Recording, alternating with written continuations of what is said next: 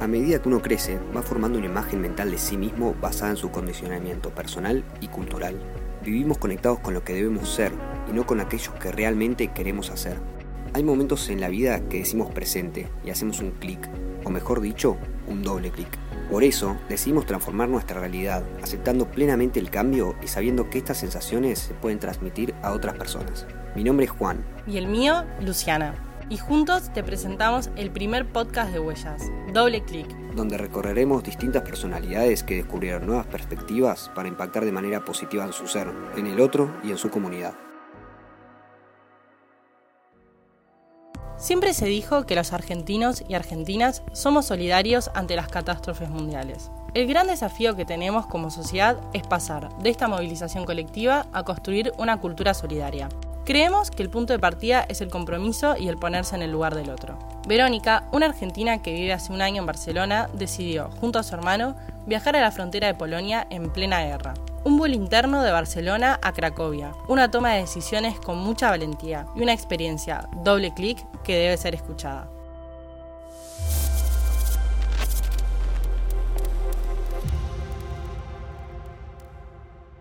Hola Vero, ¿cómo estás?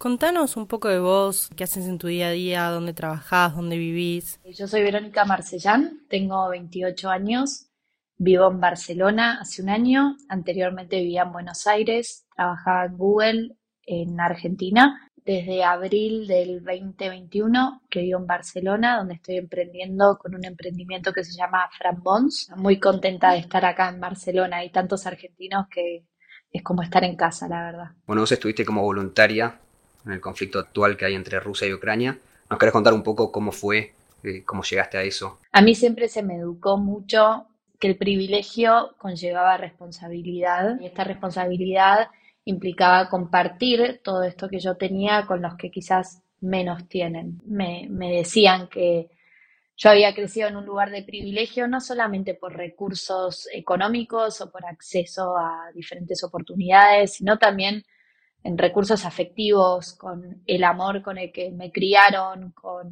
las relaciones sociales con las que pude ir creciendo. Y así fue como fui creciendo durante toda mi vida, haciendo muchos voluntariados, más que nada en, en los años de colegio, en secundaria, tanto en el interior del país, de Argentina, como también, no sé, me fui un mes y medio a India a ayudar en un, en un lugar de personas con enfermedades terminales, después ayudé en un orfanato en Brasil y así fui haciendo distintas acciones. Después con los años, bueno, uno va creciendo y, el foco de eso lo fui perdiendo, la verdad. Después de estos cinco años en Google, donde la verdad no paré un segundo de trabajar, llegué acá a Barcelona y, empecé a estar en contacto más quizás conmigo misma y me empecé a dar cuenta de que había algo en el fondo que a mí me movía y que me apasiona, que es básicamente la, la ayuda a la acción social. Y el tema de Ucrania yo lo venía siguiendo muy de cerca hace varios años, porque esto no es algo que surge ahora, sino que viene ya de un conflicto muy largo. Y cuando estalló toda la guerra,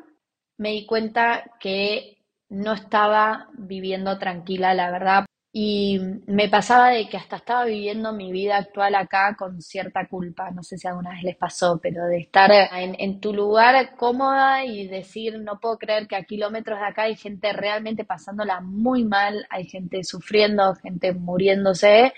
Y ahí fue cuando, cuando una noche sin poder dormir, literalmente pensando en este tema, a la mañana siguiente dije, bueno, ya está, me voy para allá a ayudar, saco un pasaje y me voy, pero dije, bueno, sola, no sé si es lo ideal que vaya sola.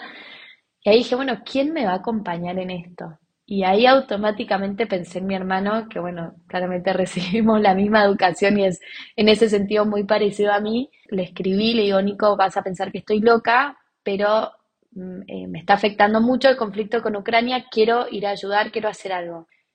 Y su respuesta instantánea fue, ¿vos sabés que estaba pensando en hacer lo mismo? Vamos. Vos sacaste los pasajes con tu hermano, Nico, que estaba en otra parte. ¿Cómo fue? ¿Dónde arrancó? ¿Dónde aterrizaron? ¿A dónde fueron? Aterrizamos en Cracovia, que sabíamos que es la, la ciudad más grande cerca de la frontera de Polonia y Ucrania. En verdad la frontera de Polonia y Ucrania es muy larga, ¿no? Pero hay un punto que es el paso fronterizo más grande y por donde la mayor cantidad de ucranianos pasan por día, que queda a 300 kilómetros de Cracovia. Cuando llegamos al aeropuerto esa noche alquilamos un auto porque sabíamos que la frontera no era cerca y que se necesitaban traslados de personas de la frontera a Varsovia o a Cracovia, porque las personas llegan y muchas cruzan, o sea, todos cruzan a pie con lo que tienen puesto y quizás una mochila, y después necesitan algún tipo de traslado, sea una ciudad grande o sea un centro de refugiados. Y también al mismo tiempo sabíamos que se necesitaban muchas provisiones para el día a día ahí en los centros de refugiados o en las fronteras y que eso iba a implicar que nos traslademos a comprar cosas, sea a la farmacia, supermercados. Llegamos a la frontera y a mí esa imagen es algo que yo nunca me voy a olvidar en mi vida, porque son imágenes que quizás yo veía en las películas y que no pensaba que eran tan reales, que son galpones y campamentos de carpas gigantes de camas, que no son camas, son como catres, uno al lado del otro, de millones y millones de personas, todas mujeres y chiquitos, escapando de una situación de guerra, en una situación súper angustiante, sin saber cómo rearmar su vida, para dónde ir. No sé, fue, fue una imagen que a mí personalmente me, impactó y lo, pienso, recuerdo ese momento y se me pone la piel de gallina, de verdad. ¿Cómo era la organización? ¿Quién te decía, hoy te toca dormir acá, tenés que ir a tal lugar? Por lo menos cuando yo llegué, que la guerra había explotado hace menos de dos semanas, no había mucha organización. No es que vos llegabas y había un centro de voluntarios donde ibas y te registrabas y te anotabas y decías, che, vengo acá para ayudar, a ver, ¿qué necesitan? ¿En qué puedo ayudar? No. Esto era, a ver, esta es la situación, están cruzando miles de cientos de refugiados por minuto. Esto no frenaba en ningún momento, eran las 3 de la mañana y seguían cruzando personas. A ver, para que se imaginen cómo es la frontera, ustedes imagínense una calle bien larga donde a izquierda y derecha tenés muchas carpas, carpas y carpas y carpas, eh, con desde stands con comida, eh, stands de café, de ropa, shampoo, desodorante, lo que sea, todo tipo de donaciones para que las personas cuando llegan puedan agarrar. Y al final de todo había una combi que los llevaba al centro de refugiados, que es como a un kilómetro de la frontera. El centro de refugiados es un galpón gigantesco, que anteriormente era un shopping, que lo transformaron en centro de refugiados, también muy a las apuradas, un segundo para el otro.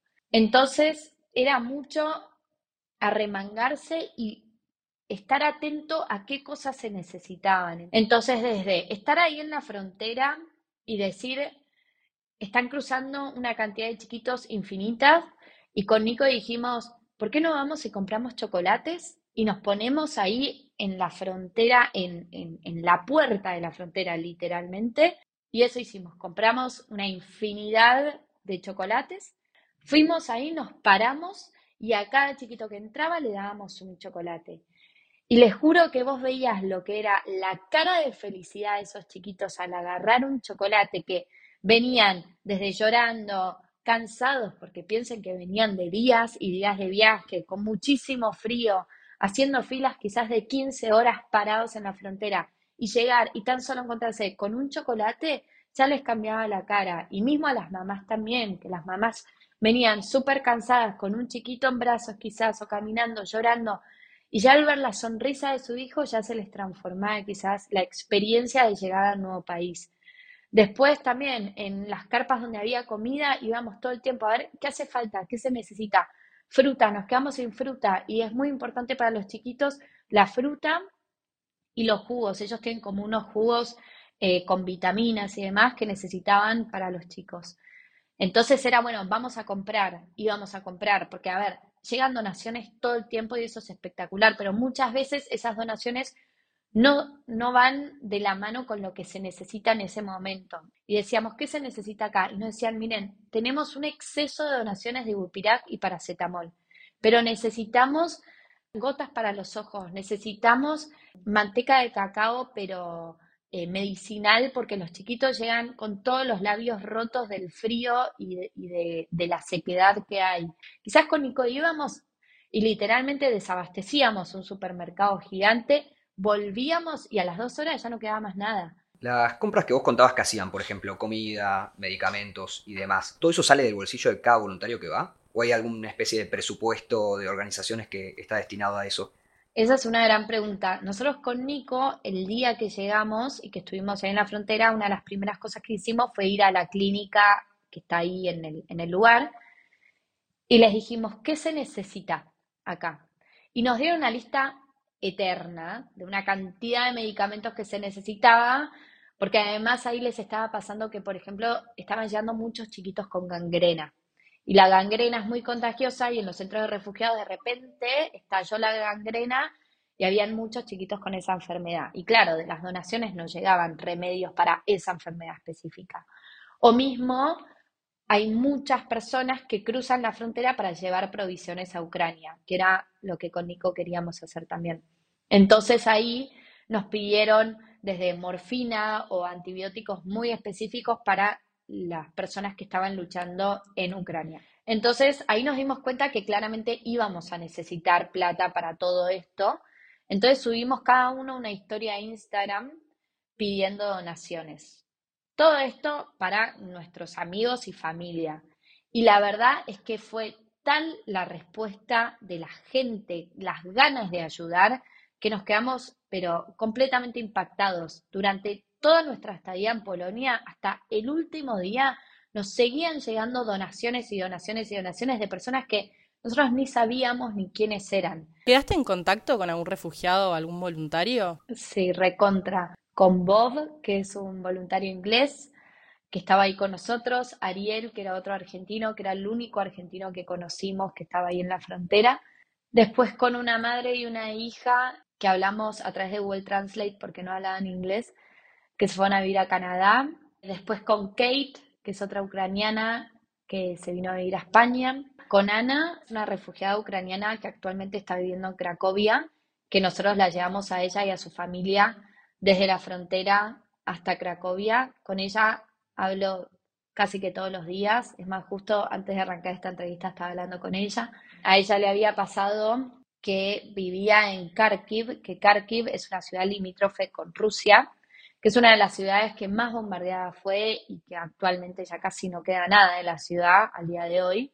Y ella nos contaba que las últimas dos semanas antes de emigrar a Polonia había estado viviendo en el subsuelo de su edificio con su hermano y su mamá, y que la, la, ciudad estaba completamente sitiada, es decir, ellos no podían abandonar la ciudad porque si intentabas escaparte te mataban, básicamente y que a las 3 de la mañana recibe un llamado de un tío suyo que la llama y le dice, eh, Ana, conseguí un auto y una manera de escapar segura por un camino seguro, pero tienen solamente cinco minutos para decidir si se van o si se quedan.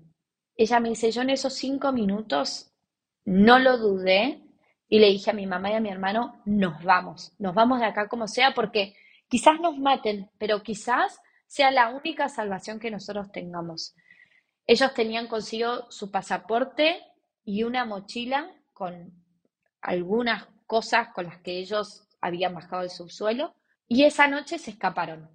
Tardaron tres días en llegar a Polonia en un viaje que debería haber sido en un día normal de siete horas, más o menos en auto. No se pudieron despedir de su papá ni de su marido la mamá porque él estaba luchando y los hombres no tienen permitido escaparse de Ucrania, o sea, no tienen permitido salir. El chiquito que tiene 14 años me contaba que muchos de sus amigos habían decidido quedarse en Ucrania y estaban luchando en el frente por Ucrania, por más de que ellos sí se pueden ir, porque hasta los 18 años, los hombres menores de 18 años sí pueden abandonar el país, esta Ana, por ejemplo, le faltaban tres meses para terminar el colegio y me decía, yo ahora no, no sé cómo voy a hacer. O sea, yo ahora tengo que arrancar de cero una nueva vida acá en Polonia, no sé si voy a poder terminar el colegio. Tengo que aprender a hablar polaco porque me tengo que poner a trabajar, a mantener a mi familia. Mi mamá no habla inglés, se tiene que poner a estudiar polaco también para poder trabajar. Mi hermano, no sé cómo va a terminar el colegio porque solamente habla ucraniano, que es un idioma que solo se habla en Ucrania. Él era jugador profesional de fútbol en la ciudad de Kharkiv, fanático de Messi. Todos abandonaron su vida, todos dejaron atrás sus sueños, sus papás, sus maridos, muchas madres que dejaron a sus hijos mayores de 18. Y ella ya te lo contaba como ya rendida, ¿viste? Como... Y yo hacía fuerza para no llorar con sus cuentos y le decía, Ana, yo no entiendo cómo haces para estar contándome esto con esta tranquilidad. Es que me decía, pero yo vengo hace tres días llorando. Eh, y antes estuve dos semanas en un subsuelo llorando. Yo ya, ya no puedo hacer nada, me decía. La verdad es que lo único que me queda es mirar para adelante, porque si yo me sigo angustiando por esto, no voy a llegar a ningún lado. Ahora Ana, por ejemplo, me cuenta que bueno, ya están haciendo clases de polaco, que por suerte están, están pudiendo hacer las clases de colegio de manera online en ucraniano, que la mamá está buscando trabajo y me dijo, nos sorprende para bien la respuesta de Polonia ¿Cómo son estos traslados de los refugiados? ¿Cómo se mueven de un lugar a otro? ¿Cómo salen de la frontera? Todos los traslados los hacen voluntarios, son personas que llegan a los centros de refugiados con autos y dicen, tengo cinco lugares para Alemania, tengo tres lugares para Francia y ofrecen el traslado por auto hacia los distintos países de Europa. La Unión Europea le dio a los refugiados de Ucrania una visa por tres años para cada uno que les permite trabajar y vivir en cualquier país de la Unión Europea y Canadá. Vos entras a un centro de refugiados y ves automáticamente que en las paredes tenés una sección donde está pegada una bandera de España. Al lado, a un metro, la bandera de Francia, a un metro la de Alemania, Bélgica y así de toda la Unión Europea y Canadá. Pero a veces yo miraba como objetivamente la situación y decía, wow, qué loco, porque esta persona que está sentada abajo de la bandera de España, si se mueve un metro para la derecha, empezaría una vida en Francia. Y si se mueve un metro para la izquierda, su vida sería en Canadá. Y decís, qué loco, porque quizás por un metro de distancia, su vida cambia completamente y su futuro cambia completamente. No sé, me pasó con Kate, que ella estaba sentada en la sección de España, ¿no? Pero no conocía España, ¿no? No sabía nada sobre España, pero tenía como esa sensación de que era un buen país, por el clima, de que la gente era amable. Y cuando le cuento que yo vivía en España, nos quedamos hablando como una hora que ella me hacía preguntas por España. Y la primera pregunta que me hizo, que la tengo anotada porque me, me quedó ahí como resonando, fue, pero ¿cómo es la situación de guerra en España? Ellos en la Primera y en la Segunda Guerra Mundial ¿Estuvieron eh, aliados con Alemania? ¿Alguna vez fueron comunistas? Claro, lo que más le importaba era no meterse otra vez en un país con conflicto bélico, no meterse otra vez en un país que tuviera la amenaza de entrar en guerra de nuevo. Después, bueno, tuvimos una hora hablando que si las patatas bravas o el jamón, más de, la vida cotidiana en España, pero ella algo que me decía era, yo sin trabajo no me voy. Y ahí también algo que, me sorprendió fue que en ese momento posteamos en LinkedIn, dijimos, tenemos a, Kate, que ella era maestra en Ucrania, está buscando trabajo en, España. Si saben de alguien que, que, la pudiera contratar, ella está dispuesta a irse a vivir a España. Y ahí en cinco minutos Kate tenía como 10 ofertas de trabajo. Que ahí decís, wow, qué lindo cómo la gente realmente está dispuesta a ayudar y a veces es solamente conectar las dos puntas, ¿no? ¿Cuál era la mayor sensación entre todos los refugiados que llegaban, que por lo que decís eran familias incompletas, más que nada madres con hijos e hijas? Se habla del conflicto político, ¿De qué se habla? Es, es todo un tema eso, es una gran pregunta, porque por lo que yo hablé con las personas, no hay odio hacia los rusos. Y esto fue algo que me impresionó muchísimo, porque ellos mismos te lo dicen. Esto no es Rusia, esto no, no son los rusos los que nos están atacando, esto es Putin. Y te lo dicen así claramente, esto es Putin, no son los rusos. A ver, también pensemos que, Ucrania anteriormente era parte de Rusia, entonces hay muchas familias que están divididas.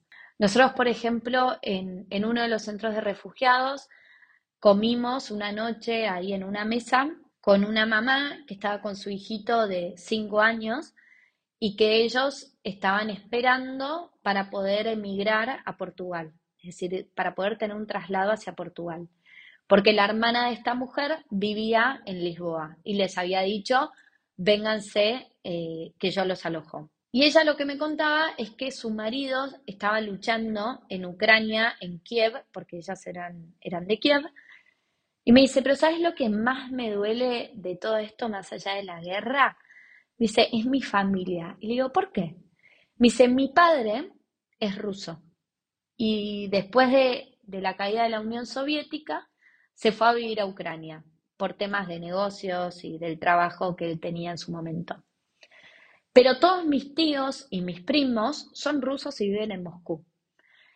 Y cuando estalló la guerra, a los días, yo recibí un mensaje de mi primo hermano que decía, todo esto es culpa de ustedes, porque ustedes tiraron demasiado de la cuerda. Y quiero que sepas que si a mí el gobierno ruso me pide que yo vaya a invadir y a matar a los ucranianos, yo lo voy a hacer. Me dice, ¿vos sabés lo que implica que mi propio primo me esté diciendo que es capaz de matar a mi marido? Y eso, eso no tiene explicación. Decís, ¿cómo puede ser que hayan familias completamente divididas por un conflicto político? E-, ella me lo decía con lágrimas en los ojos, decía, a nosotros nos están invadiendo, nos están matando. Y que le mostró el mensaje a su papá y le dijo, papá, mira lo que me mandó.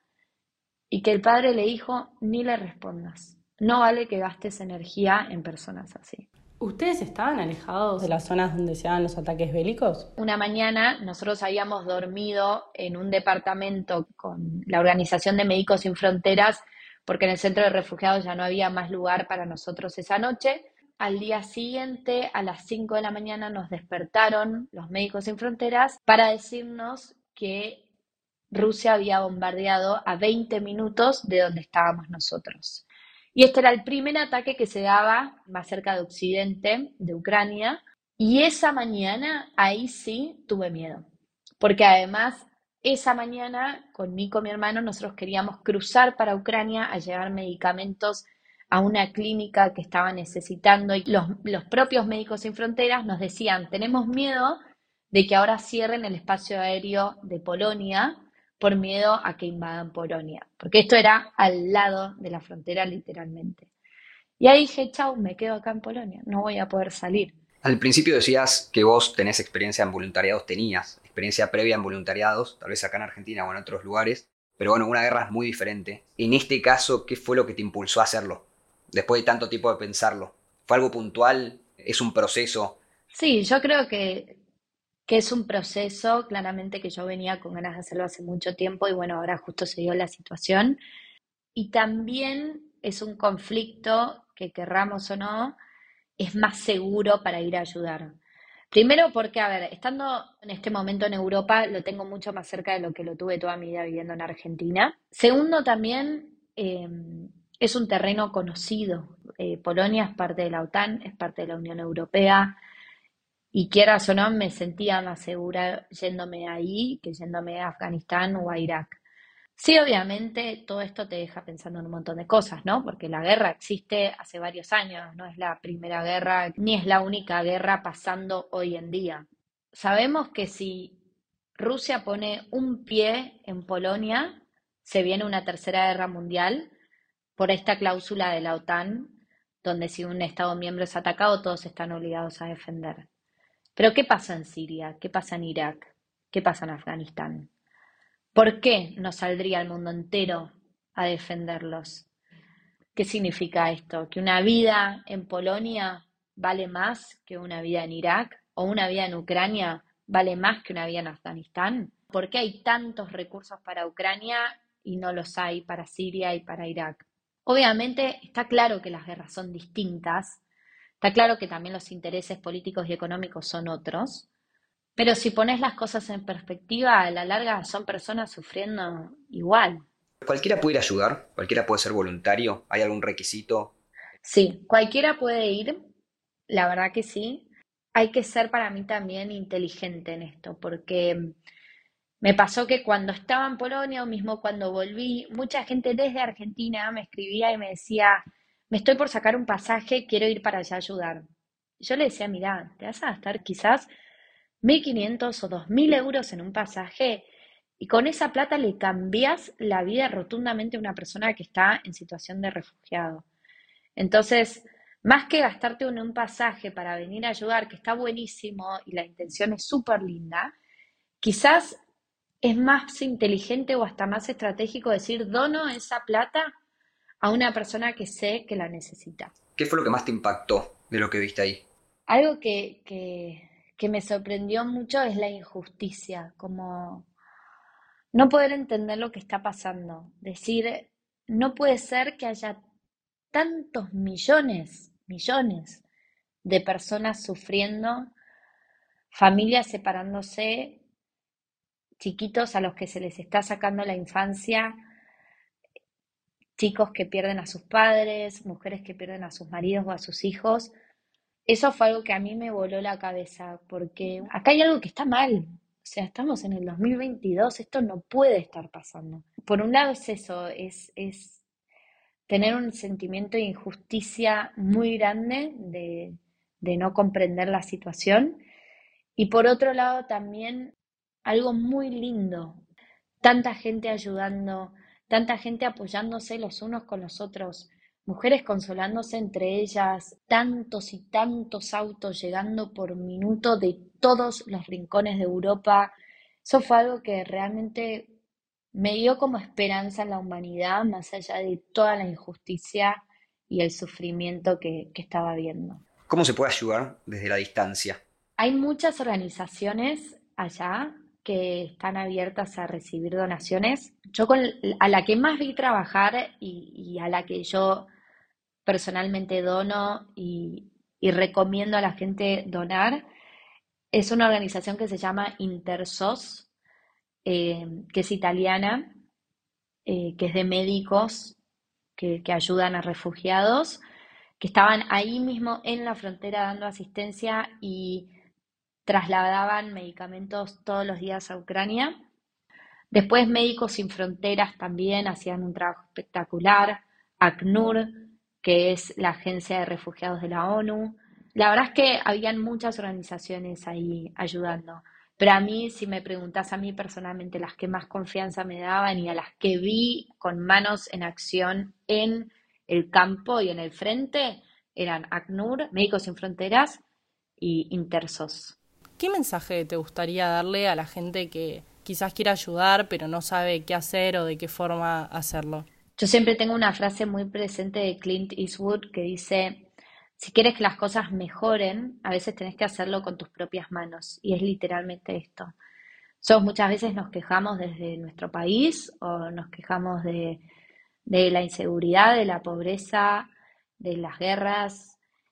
Y es muy fácil quejarse desde su metro cuadrado, desde su lugar, pero si uno realmente no pone manos en acción, las cosas van a seguir igual. Si vos querés realmente generar un cambio, involucrate, hace algo, aunque sea mínimo. Son pequeñas acciones todos los días, pero que permiten llevar a un mundo mejor y creo que, que de eso se trata a la larga, ¿no? Y ahora, después de toda esta experiencia que viviste bastante movilizante, ¿sentís que puedes volver a tu vida normalmente?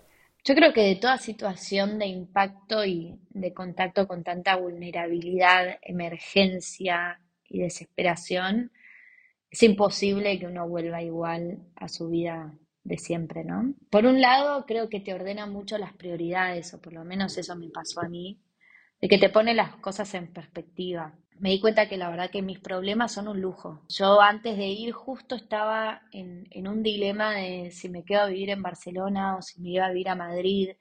Y quizás era un tema que me quitaba mucha energía o que estaba muy presente en mi cabeza y noches pensando qué hacer.